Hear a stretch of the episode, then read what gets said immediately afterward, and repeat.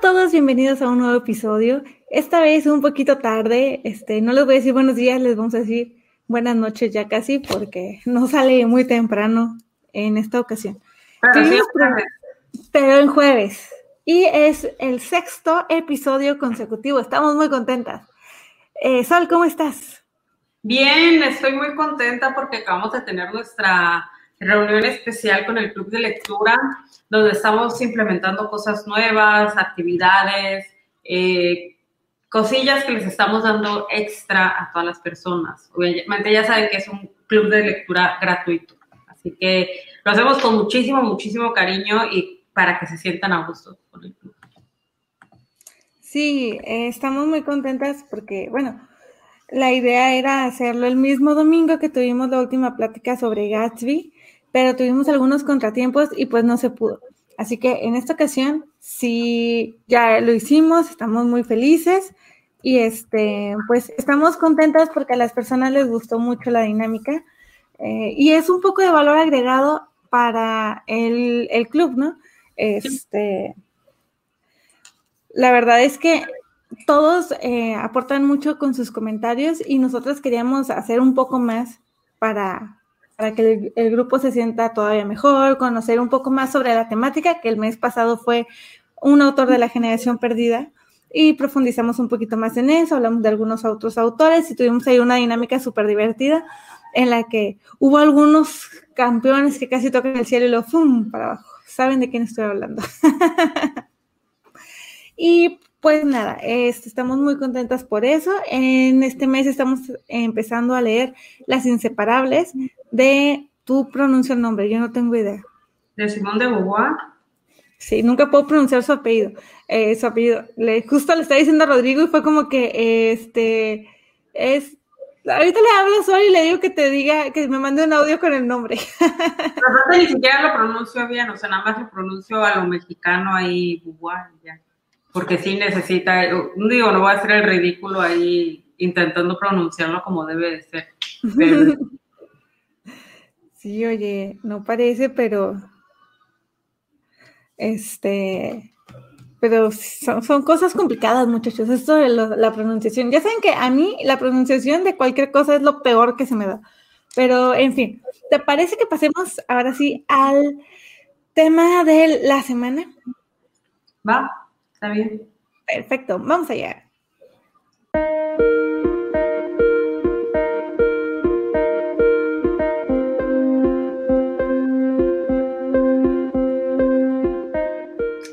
Muchas novelas han sido grandes obras de literatura, pero no el que hayan sido grandes obras de literatura quiere decir que las tuvieron fácil o que desde un inicio eh, se dieron cuenta los editores de que era una gran obra de literatura. Realmente hay muchísimos escritores con sus novelas que luego se volvieron grandes obras eh, y que fueron rechazados o que cambiaron el rumbo de la literatura y la tuvieron muy, muy difíciles. Hoy les vamos a hablar de grandes rechazos literarios en la historia. Eh, y pues bueno, vamos a ver, al ver si cuántos de estos sabían, cuántos de estos se van a quedar, güey, no manches, muchos son conocidos, pero vamos a darles algunas cosas ahí curiosillas más, no nada más del rechazo, sino lo que hay detrás del rechazo y eh, lo que hay después del rechazo.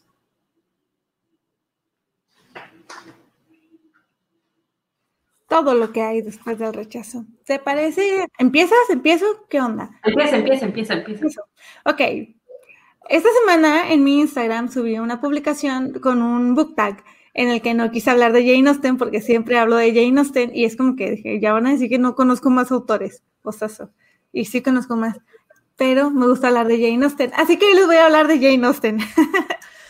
Vamos a platicar sobre Orgullo y Prejuicio, que originalmente tenía el título de Primeras Impresiones. Jane Austen lo termina, eh, empieza a escribir esta obra en 1796, antes de cumplir 21 años, y la terminó 10 meses después de haber empezado en 797. Cuando la termina, a su familia le gusta tanto, o sea, se les hace una obra tan buena, que su papá le dice, ¿sabes qué? Vamos a buscar un editor, porque tú mereces publicar este, esa novela. Era la segunda novela que Jane terminaba. terminaba de escribir. Entonces, el papá de Jane Austen va con Thomas Cadell, que era un editor, este, y él, para ofrecerle el manuscrito de su hija, porque él tenía mucha fe en que su hija era una gran escritora. Así que les voy a leer lo que le envía eh, el papá de Jane a Thomas Cadell, que es, tengo en mi poder el manuscrito de una novela que consta de tres volúmenes de una extensión similar a la de Evelina de la señorita Borney. Estoy, consciente de la importancia de que esa clase de obra haga su primera aparición bajo un nombre respetable, por lo cual acudo a usted. Estaría agradecido si me informase si decide interesarse en él. ¿Cuál sería el costo de publicación a expensas del autor y cuánto se aventuraría a adelantar por la propiedad del mismo? Si al revisarlo lo aprueba. Si su respuesta me alienta, le enviaré la obra. La respuesta fue ni siquiera fue del mismo, del mismo editor, fue de uno de los asistentes y le pusieron en, en, en, el, en la nota, en la parte de arriba, rechazada y de vuelta por correo. O sea, ni siquiera fue así como que, oiga, muchas gracias por, por enviarnos este por, pensar en nosotros o por querer publicar con nosotros, por reconocer nuestra editorial, algo, nada, cero, fue rechazada y de vuelta por correo. O sea, ni siquiera fue un, bueno, a ver, mándanos el manuscrito, ¿quién quita y sí? Unos dicen que el problema es que no le dieron más información al editor. O sea, solamente fue una obra similar en, en tamaño a Evelina, este, no se profundiza más, no se le, no se le dice que es una novela costumbrista, este, es como una comedia eh, y costumbrista, vaya, que si les hubiera dado más información, tal vez la respuesta habría sido diferente. Tal vez si le hubieran dicho, mándeme el manuscrito. Igual y no lo publicaban, pero igual y le dicen, a ver, mándalo. Bueno, pues podemos suponer que para Jane fue un golpe duro el que le rechazaran la novela que ella tanto quería, con el personaje que ella tanto amaba, porque sabemos que para Jane Austen, eh, Elizabeth Bennet era el mejor personaje que se había escrito. No porque lo había escrito ella se pero era, para ella siempre lo, siempre lo dijo, ¿no? Entonces, eh, la familia de Jane seguía disfrutando mucho de este libro, era el favorito de toda la familia. Era como que es que no, ¿por, ¿por qué te dijeron que no? Sí, es una gran historia. Total que eh, Jane pasa el tiempo y ella sigue, sigue, se queda obviamente con su manuscrito y sigue haciendo correcciones y todo eso, ¿no? Siempre se ha dicho, tiene mucho tiempo que se dice, que em, primeras impresiones, lo que después se convierte en orgullo y prejuicio, fue escrito de manera epistolar.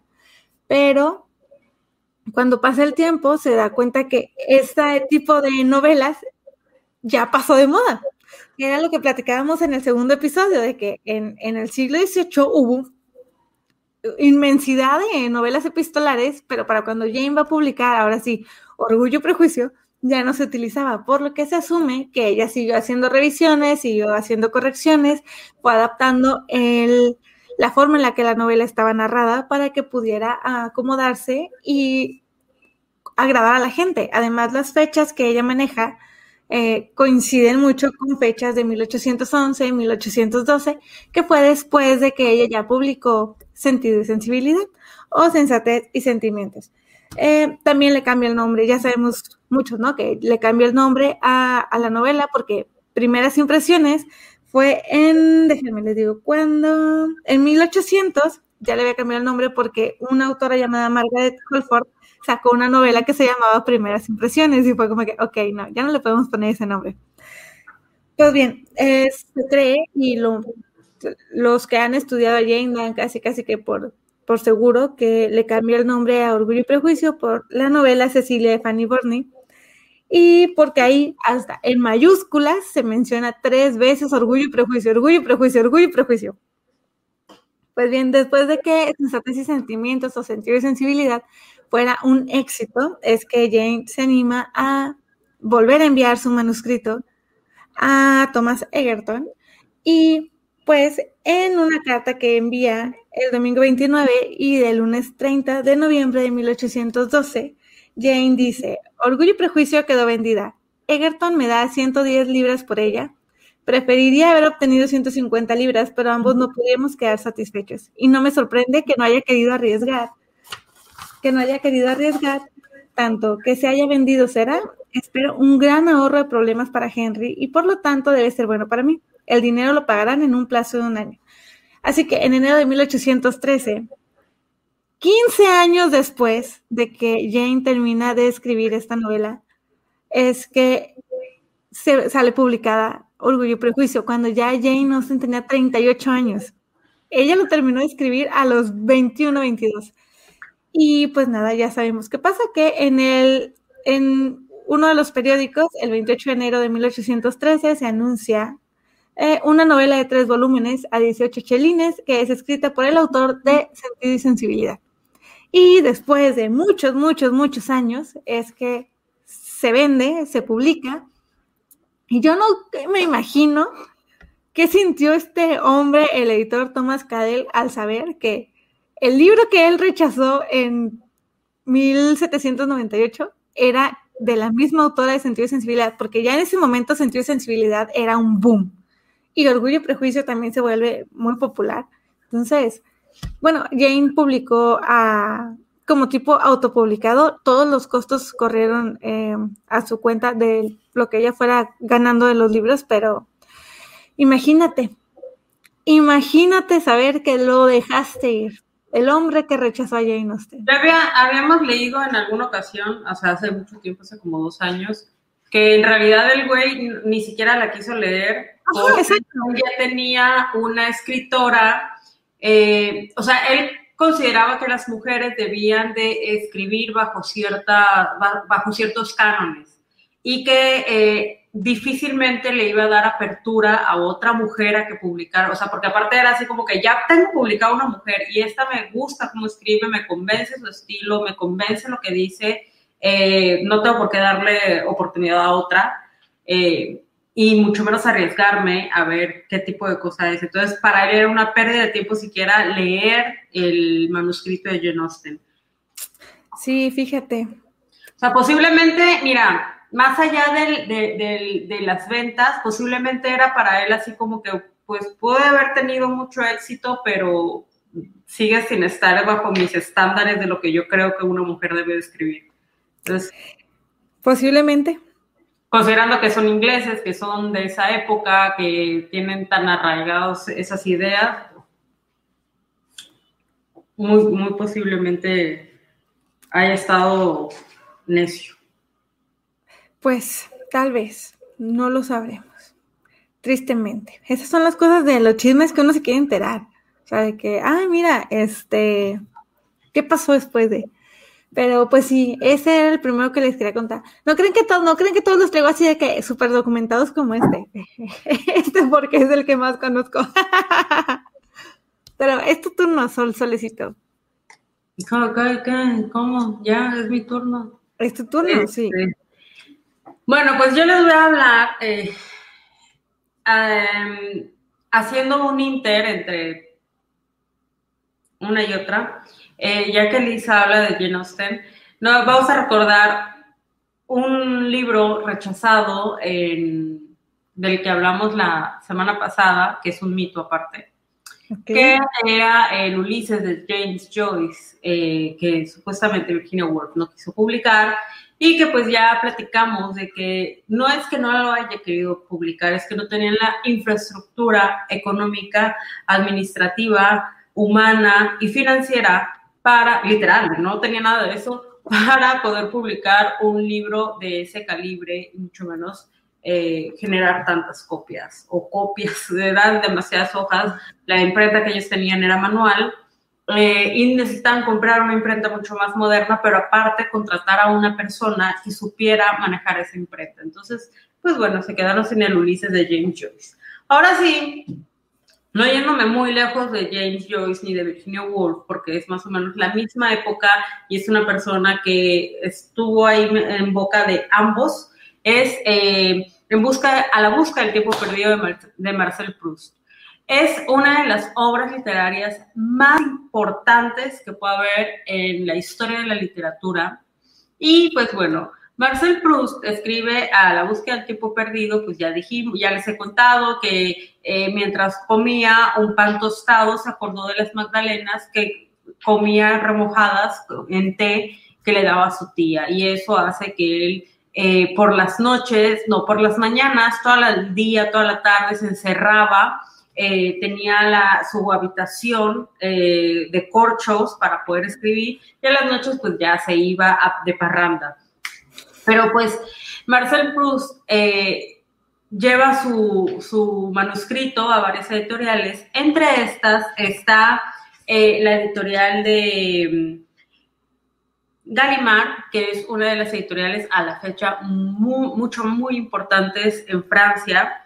Y en ese momento estaba como asesor André Guide.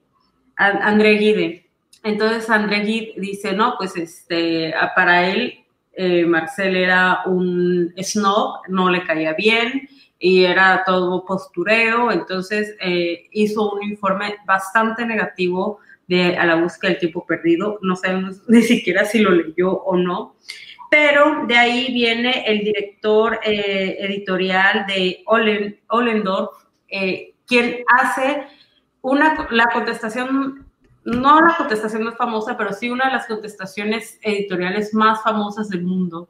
Y dice, decía más o menos así, que yo no le encuentro sentido porque hay que utilizar 30 páginas para, decir, para describir eh, el proceso de una persona que está dando vueltas en su cama eh, mientras duerme. Entonces, imagínate, 30 páginas para eh, describir ese proceso, ¿no? Entonces dijo que pues con la pena, pero no le, le hallaba mucho redundeo al, a la historia y pues que no, no, iba a ser algo que se fuera a, a, poder vender. Y pues bueno, pasó a la historia como uno de los peores errores que pudo haber hecho. Y después de tantos rechazos, eh, pues lo que hizo Proust es que dijo, pues bueno, si nadie me quiere este, eh, recibir mi manuscrito, yo me lo voy a financiar. Y él se costeó la impresión de su libro.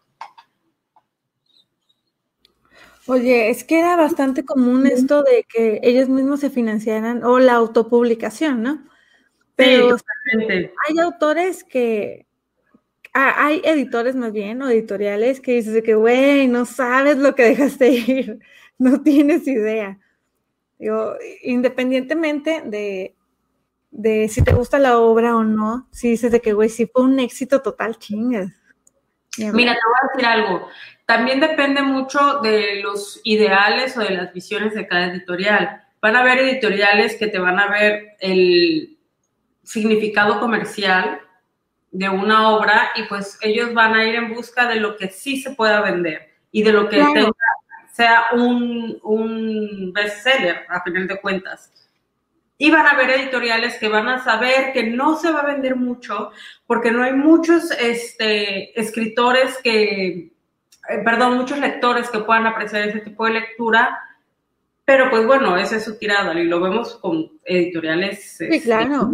Incluso. Era como, como, no recuerdo quién eran los, los que nos comentaron de que es que publico cinco libros que sé que van a venderse porque se van a vender y, así puedo publicar uno que yo diga, ah, mira, es que este es muy bueno, pero no se va a vender tanto. No me acuerdo dónde fue que nos dijeran. Y pues bueno, ahora te voy a dar uno así chiquito, que no tengo tan investigado, pero que te voy a contar como quiera. George Orwell, el escritor de La Rebelión en, de Rebelión en la Granja, eh, fue rechazado y fue rechazado de una manera muy absurda porque fue que le dijeron, no es posible vender historias sobre animales en Estados Unidos. Y pues nada, que ahorita es uno de los clásicos eh, de la literatura, eh, de toda la literatura, y es uno de los libros más vendidos también. Entonces, son de esos que dices de que, híjole, amigo, no saben lo que decía. No, pero ¿sabes también cuál fue el problema? Bueno, eso fue en Estados Unidos, supongo.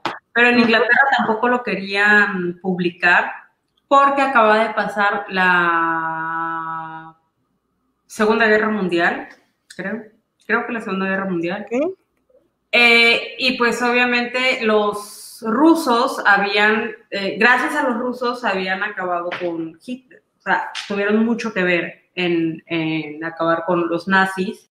y pues aunque no terminaron tan en buenos términos eh, Inglaterra con Rusia, pero pues, bueno, ellos ya tenían unos tratos, entonces los rusos eran así como que, bueno, sí eran medio apestadillos porque eran comunistas, en toda Europa eran apestados con ellos, pero eh, a final de cuentas era, no querían publicar algo atacándolos de la manera en la que lo atacó George Orwell en La Rebelión en la Granja.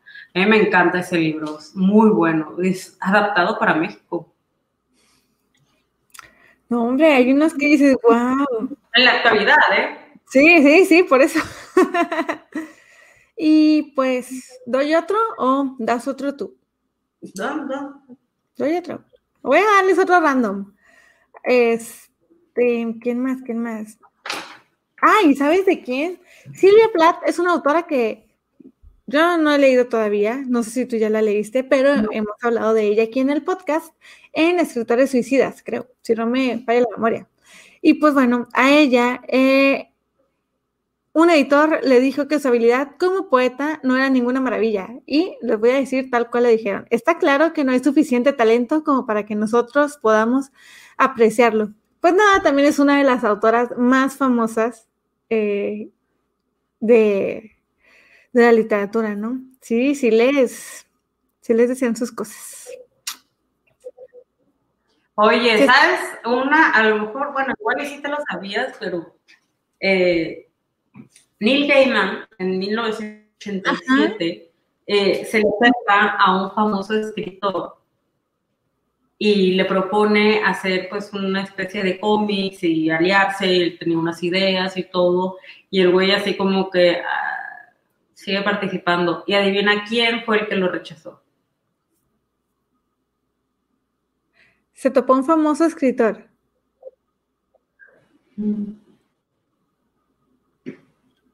Aquí.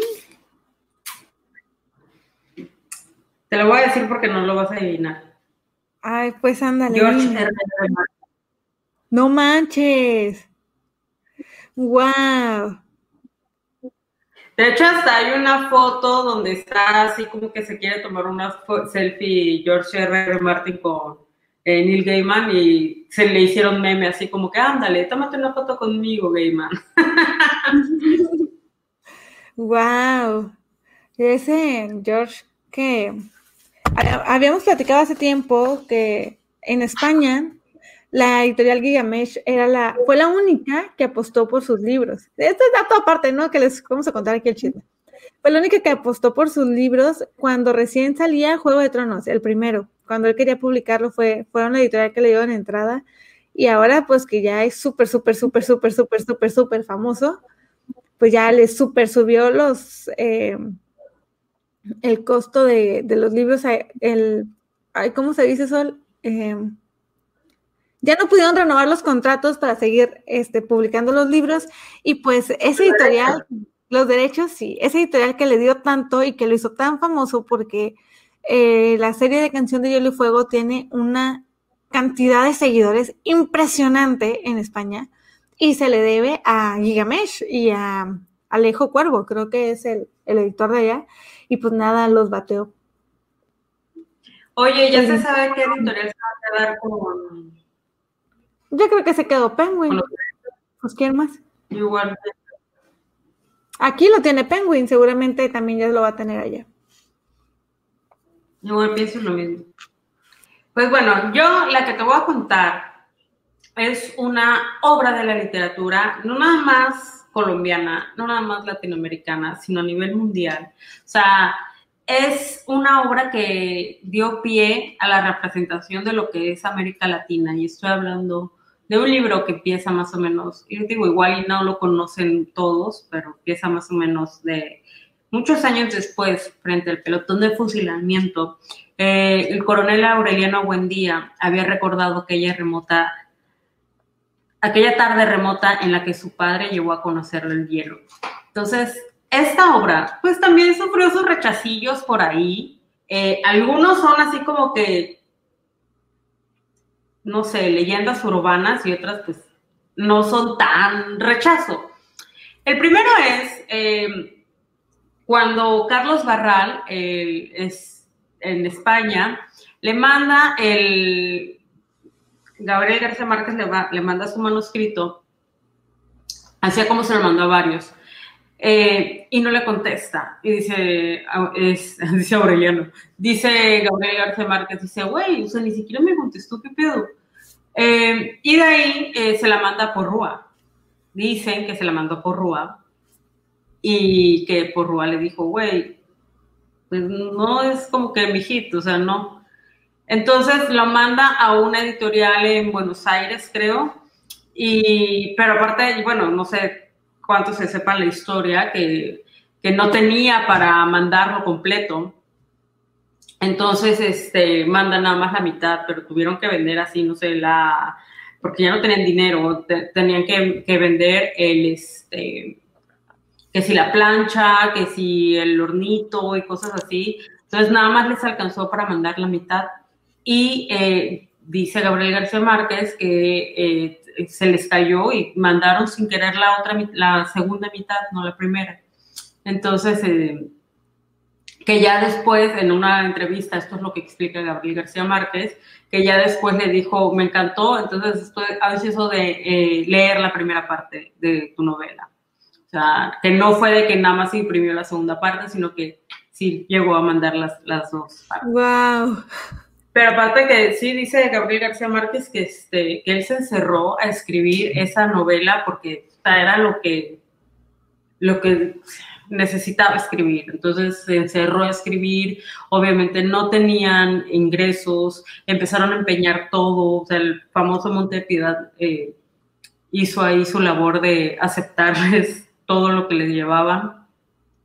Y pues bueno, más tarde se publica y fue un hitazo y pues más tarde gana el premio Nobel de literatura, Gabriel García Márquez. Entonces, eso fue una, una, rechazo. Pero luego Gabriel García Márquez dice, no es que Carlos Barral haya rechazado el manuscrito, sino que yo se lo envié y él estaba de vacaciones en ese momento.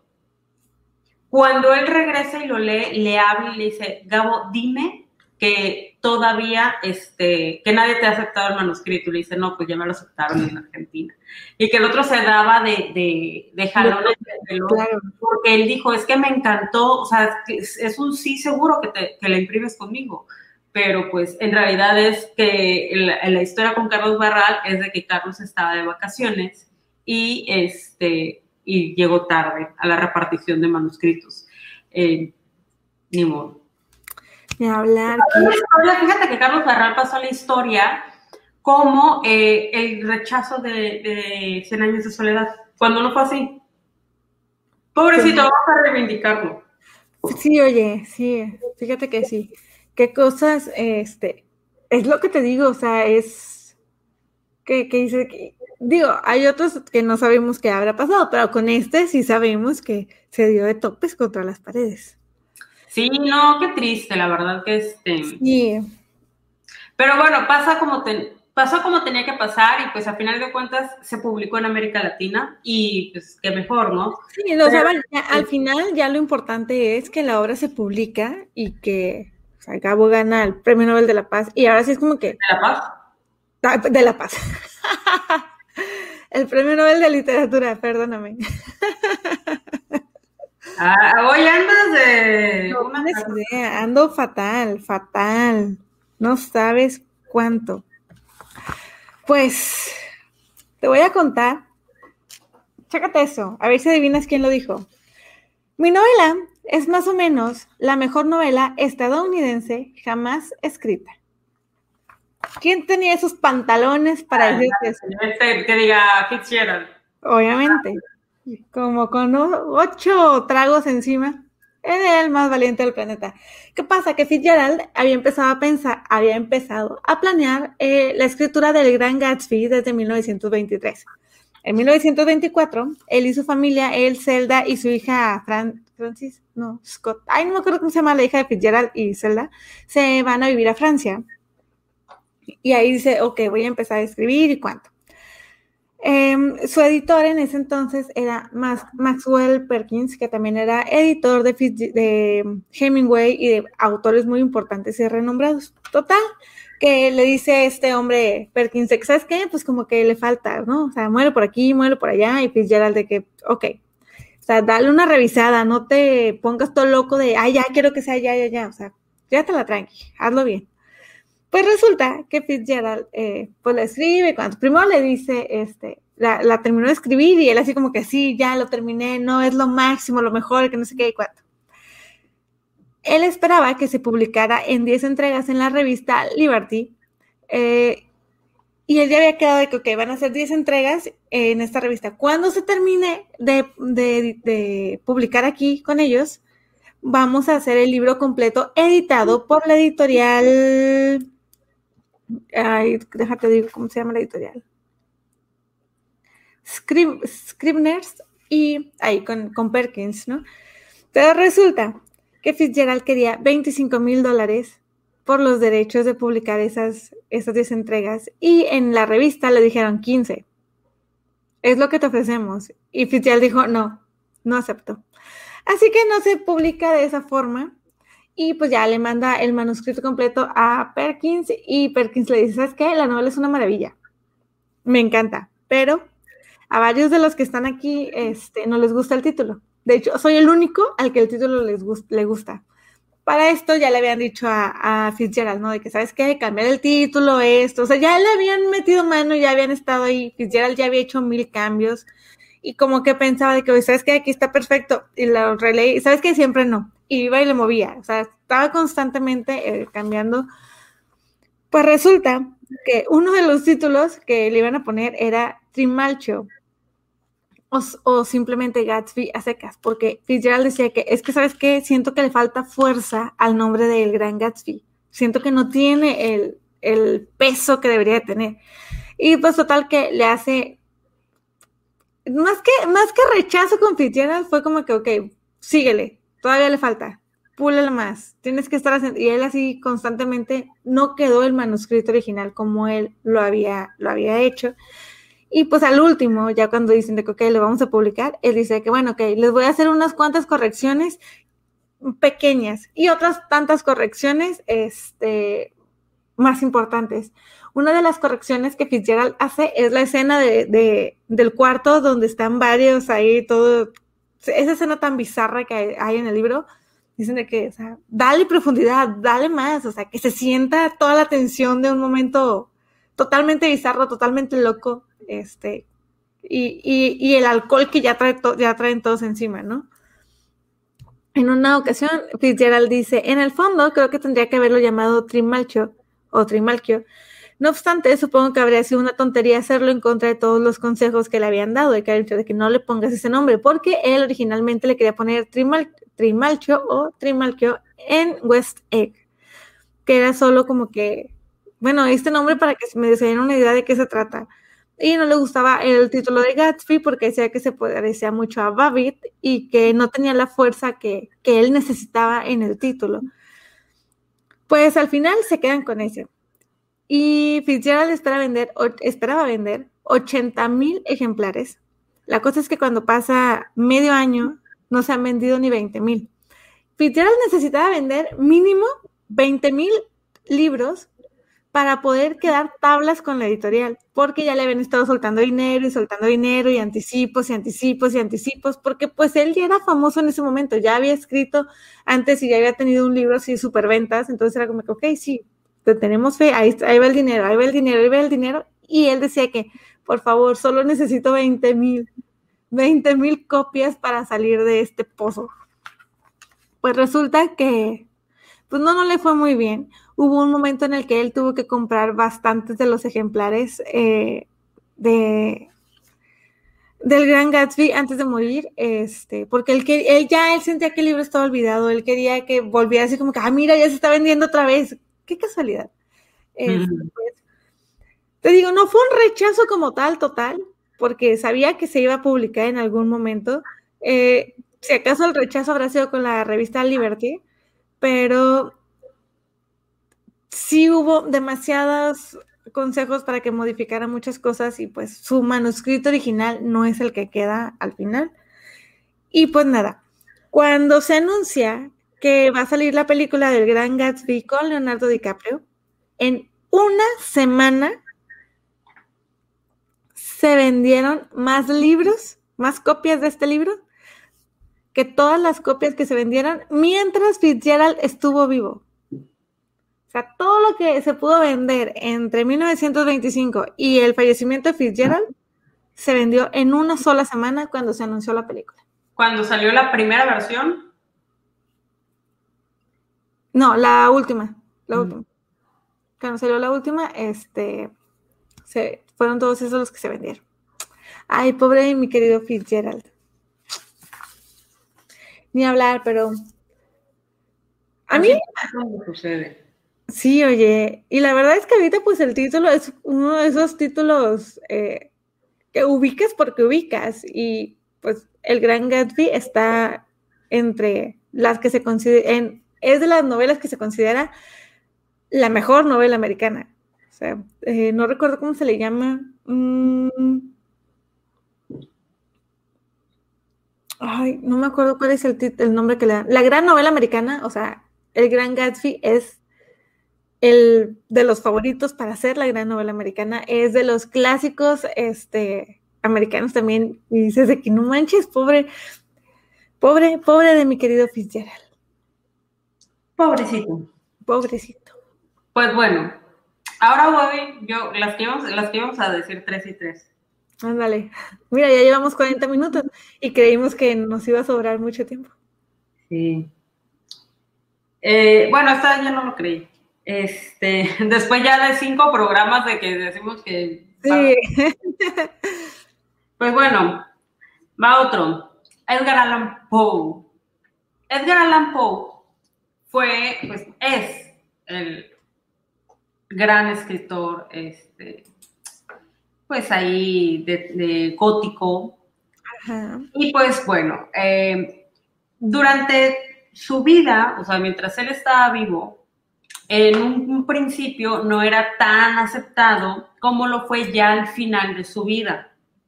Eh, era bastante controvertido una persona bastante controversial por sus actitudes, por su amor al alcohol, eh, por el tipo de libros que escribía, etcétera.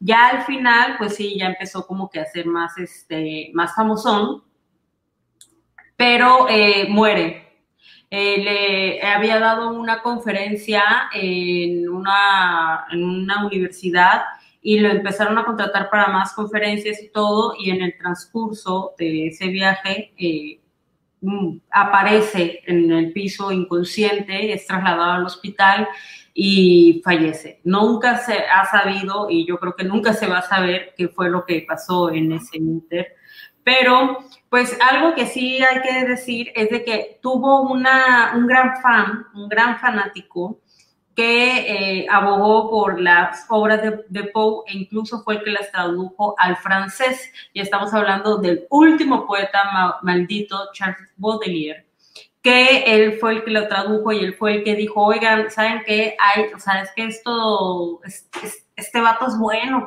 este vato es muy bueno, entonces, eh, véanlo, véanlo, véanlo. Pero pues bueno, toda su vida estuvo llena de problemas, eh, sobre todo problemas con, no literal, pero sí problemas en, cuanto a las mujeres que más amó. O sea, por ejemplo, murió su madre, eh, su madre adoptiva también murió, su primer amor, su esposa. Entonces, todo eso él lo descargaba con el alcohol y pues obviamente también con los amoríos que tenía dentro de las, eh, sus comportamientos con mujeres, entre las tertulias literales a las que asistía, por eso lo veían con malos ojos luego. El caso es de que, pues bueno, eh, cuando él muere, él sí tenía así como que un enemigo ahí, eh, y empezó a, se empezó a quedar con los derechos de las obras que habían quedado y empezó a hacerle mala fama, etcétera. Pero al final, esa mala fama que le hizo eh, fue también parte de su publicidad y parte de la curiosidad de la gente para leerlo. Fíjate que un dato curioso de Poe es que cuando escribe su primer y única novela, que es la narración de Arthur Gordon Pym, em, es donde él, ahí eh, Poe habla de un naufragio, el cual eh, para, para poder sobrevivir tenían que matar al grumet del barco que se llamaba Richard Parker. Eh, y que de hecho hay una nota que hace alusión luego en, cuando hacen la película de La vida de Pi. Y pues bueno, años después de cuando escribe esta novela, ocurrió en la vida real un naufragio donde tuvieron que matar al gourmet del barco para comerlo y se llamaba también Richard Parker. Wow, disculpe, se me olvida quitarle el silencio. Fíjate que a mí, ya ves que yo soy bien miedosa. Eh, cuando estaba en la prepa leímos La caída de la casa de Usher. Bueno, eran varios este, cuentos de, de él y no manches, o sea, yo no me quería dormir. Me acuerdo que me daba un miedo horroroso porque la caída de la casa de Usher me traumó por completo. O sea, yo sentía que me iba a dar, eh, que iba a tener catalepsia y así que iban a pensar que estaba muerta y me iban a enterrar viva. Y haz de cuenta, no, me mal viajaba gacho, horrible. No tienes idea. Este, y ahora quiero comprar eh, las narraciones extraordinarias en la editorial Austral. Ya ves que lo tienen también. Eh, tengo muchas ganas de comprarlo, pero qué interesante, qué interesante. ¿Sabes también? Ah, bueno, ¿qué me vas a decir? Ah, hay una edición de lujo de las de los cuentos de, completos de Edgar Allan Poe que este, están traducidos por Julio Cortázar. Y es una edición muy bonita. Es un poco cara, pero pues, vaya, para las personas que les gusta Edgar Allan Poe, pues para las que no, son tan fans. Pero en inglés no lo he leído. Ahí lo tengo. Pues sí, para los que no son tan fans, podemos comprar la edición de Australia. Creo que no está muy cara, está como en 190 pesos, por mucho. Eh, ¿Sabes también quién, antes de ya terminar, porque ya, ya llevamos bastantito, eh, Tolkien quería publicar, siempre su sueño fue publicar su, el Silmarillion, Silmarillion, no, nunca he podido saber cómo se pronuncia, pero se lo, se lo regresaban, no, no lo querían publicar los que le publicaban El Hobbit y El Señor de los Anillos, no recuerdo cuál es la editorial, porque decían que, pues no, o sea, que eso era demasiado pesado, como que queremos drama, queremos la guerra aquí con Sauron y con todos, este, y no se lo publicaron. Él se muere sin que se pueda publicar el libro que era como que su meta real en la vida era que se publicara ese libro. Fue hasta que falleció que después su hijo recopiló lo que hacía falta y Christopher Tolkien fue el que el que finalmente pudo lograr que se publicara este libro. Ese y cualquier cosa, hasta la, la servilleta en la que se limpió la cerveza de la venta. Eh, la vez pasada platicábamos, no recuerdo cuándo, no recuerdo si fue... Si fue la temporada pasada que lo platicábamos. Sí, pero hubo algo que estábamos platicando sobre que a veces uno no sabe si agradecer porque exprimen todo lo que pueden o quejarse. Es, pero pues, fíjate que ahorita. En, este, publicaciones póstumas, en el capítulo. Eh, y pues bueno, ya, ahora sí, ahora sí, ya se los prometemos que para cerrar, pues porque así como Tolkien eh, es un autor súper importante de fantasía, aportó muchísimo pues vamos a finalizar con una gran escritora que hizo que generaciones y generaciones de eh, niños y adolescentes dijeran, la lectura es lo mío. Y estoy hablando de JK Rowling. JK Rowling fue rechazada por 12 editoriales hasta que pues llega eh, con la editorial que la, creo que se llama Bloomsbury, la editorial que la publica en inglés, y pues resulta ser que el, editor que iba a revisar su manuscrito se lo dio a su hija y su hija baja eh, corriendo y le dice, papá, o sea, este libro, este libro es el libro y necesito que lo publiques. Y el papá confiando en el gusto de el público al que iba dirigido, o sea, de su hija, eh, decide publicarlo y se vuelve un mega éxito. J.K. Rowling es la escritora más rica que existe hoy por hoy. O sea, Pero independientemente de eso, o sea, porque podrá tener o no podrá tener una profundidad literaria y una calidad súper eh, cañona en cuanto a literatura, lo que ustedes digan y manden, yo no lo he leído. Pero lo que no, es que el, lo que tiene eh, Harry Potter es eso, que en un mundo donde está, en esa época no tanto, pero eh, han, ha pasado otras generaciones y siguen habiendo eh, lectores que empiezan con ellos, pero en un mundo donde está la televisión a todo lo que da, eh, otros distractores, los juegos de video, etcétera, y seguimos los años y ahora internet, o sea, que los niños agarren y digan, apaguen el televisor y digan, quiero leer, y esos niños que empezaron leyendo Harry Potter, posiblemente hoy te leen otras cosas eh, que a lo mejor para los exigentes sí llaman buena literatura.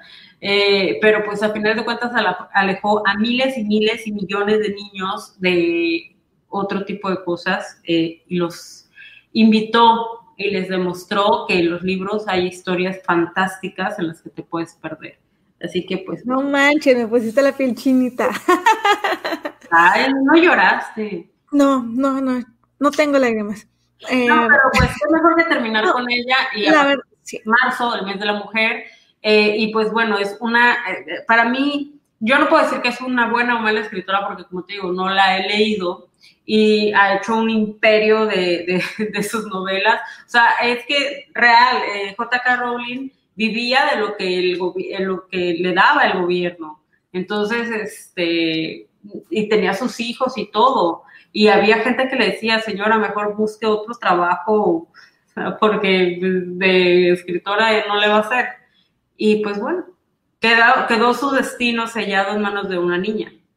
Sí, oye, pero la neta es que esto que comentas es sobre lo que, lo que ella logró o sea, no cualquiera, no cualquier autor te puede venir a decir, yo hice esto, porque, o sea, total, marca 100% una generación en, en los noventas, lo marca así totalmente, sabes en qué momento llega Harry Potter y a partir de ahí, el mundo literario realmente cambia. Sí. O sea, porque ya se, se expande para una generación nueva y lo que a mí me encanta de estos libros es que, digo, no fue mi caso, pero imagínate tener 7, 8 años o 9 años, ponle, cuando leíste eh, Harry Potter y la Cámara Secreta de la Tierra Filosofal, no recuerdo cuál era la primera. Esa, ok, imagínate tener esa edad y tú ir creciendo con los personajes. O sea, vas creciendo de la mano de los personajes. Es algo que para mí es clave en que, en que sigan, en que marque la generación para que vayan leyendo cuando están chavitos, porque creces con ellos. Yo la verdad es que no los había leído, bueno, no los he terminado, voy en el, fue como la mitad del 5, desde hace como tres años, pero eh, un amigo me dijo a mí de que, ¿cómo que no los has leído? Y yo de que sí he querido leerlos, pero no sé si me vayan, las películas me gustan mucho, soy muy fan de las películas. Y me dice, güey, yo los leí a los 30, a los 30, y me encantaron las películas no me gustan mucho, pero los libros los amé. te, van a encantar. Y dije, pues bueno, le voy a dar la oportunidad. Ya después pasó el tiempo y compré el primero y Rodrigo compró el segundo y así nos, la, lo habíamos estado llevando, cada quien compraba uno para leerlos. Y la verdad es que sí me estaban gustando mucho, solo que en el 5 tuve como que un bloqueo o algo así y ya no avancé. Ahí sigue en el 5 el libro, pero ya voy a comprar el 6 y el 7. Va a ser mi propósito este año, comprarlos. Los leeré ya después.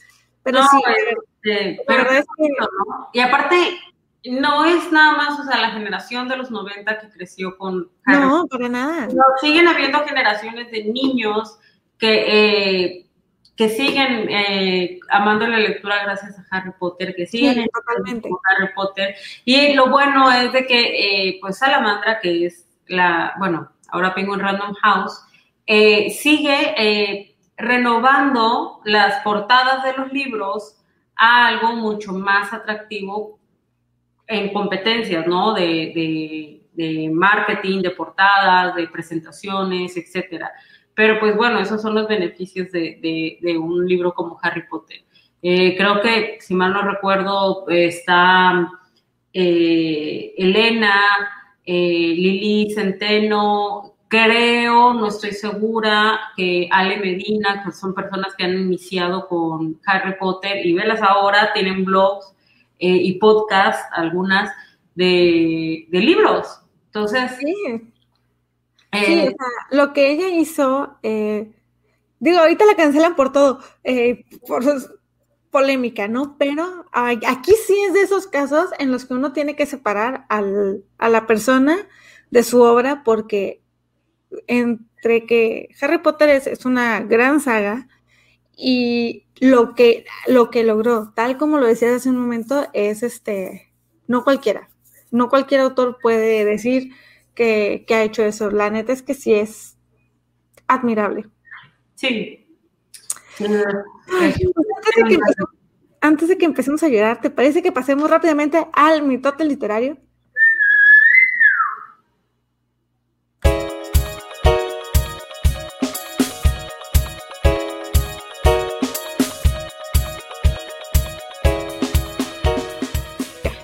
Estamos en la sección de secciones, que es el mitote literario. Y sí tengo un chisme muy bueno, y es a Doctor Zeus, los, el escritor, el autor de Doctor Zeus, le retiraron seis libros del mercado por racistas. Wow. Así como lo oyes. Sí, igual me quedé así de ¿what? Pero seis libros por racistas. ¿Cómo la ves? Al creador del Grinch. Sorprendente.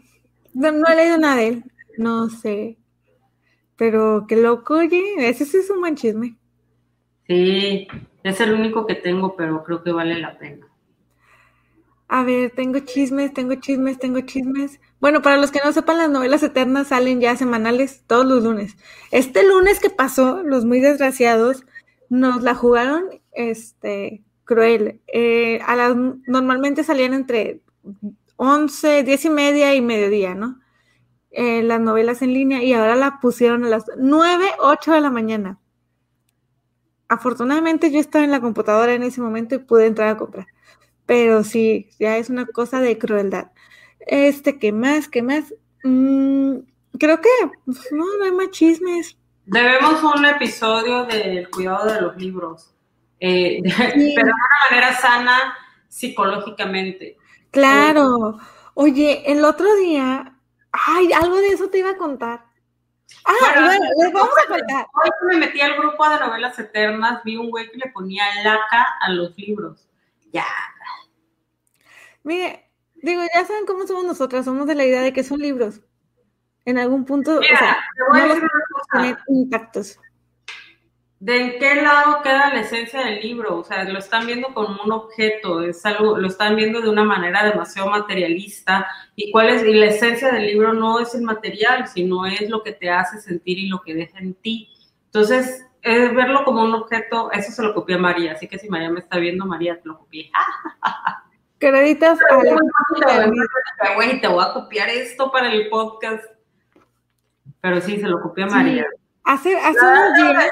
Se lo copié a María porque María ve el podcast, entonces va a decir, oye, Sol, eso como que. Como esas palabras me suenan, más españoladas, pero me suenan. oye, bueno, como historia rápida, les quiero contar que el otro día, la neta, no nos juzguen, pero sí nos sentamos unas risas, porque en, uno de los grupos de las novelas eternas vamos viendo que ponen de que, ay, no los vayan a limpiar con trapitos o con agua o algo así, porque luego se les quita, se les despintan. Y se los juro que yo pensé, ¿por qué? ¿Por qué lo van a limpiar con tanto? Entonces empezamos a ver los comentarios y, ay, no, de veras que hay, que tener cuidado con nuestras obsesiones. O sea, son quién sabe cómo, chamaco. Son bien quién sabe cómo. Sí, o sea, no nos, este, no nos dejan ayudarles. Vimos que una chica puso que ella lo limpió con pinol. Yo dije, ¿por qué? ¿Por qué? Y luego, eh, hace dos semanas, la semana, sí, hace dos semanas salió Robinson Crusoe de las grandes novelas de aventuras de Daniel Defoe. De, sí, sí es de él, ¿verdad? Este salió ese y ponen de que yo lo estaba limpiando el otro día y no, no sé cómo expresarlo, pero yo dije, han pasado dos semanas de que salió el libro. Han pasado dos semanas, ¿qué tanto se pudo ensuciar? O sea, no me pasa por la cabeza. Ah, digo, lo entiendo si viven en el desierto y se llena de polvo constantemente, pero si no, yo no entiendo por cuál es la necesidad de estar constantemente limpiando los libros.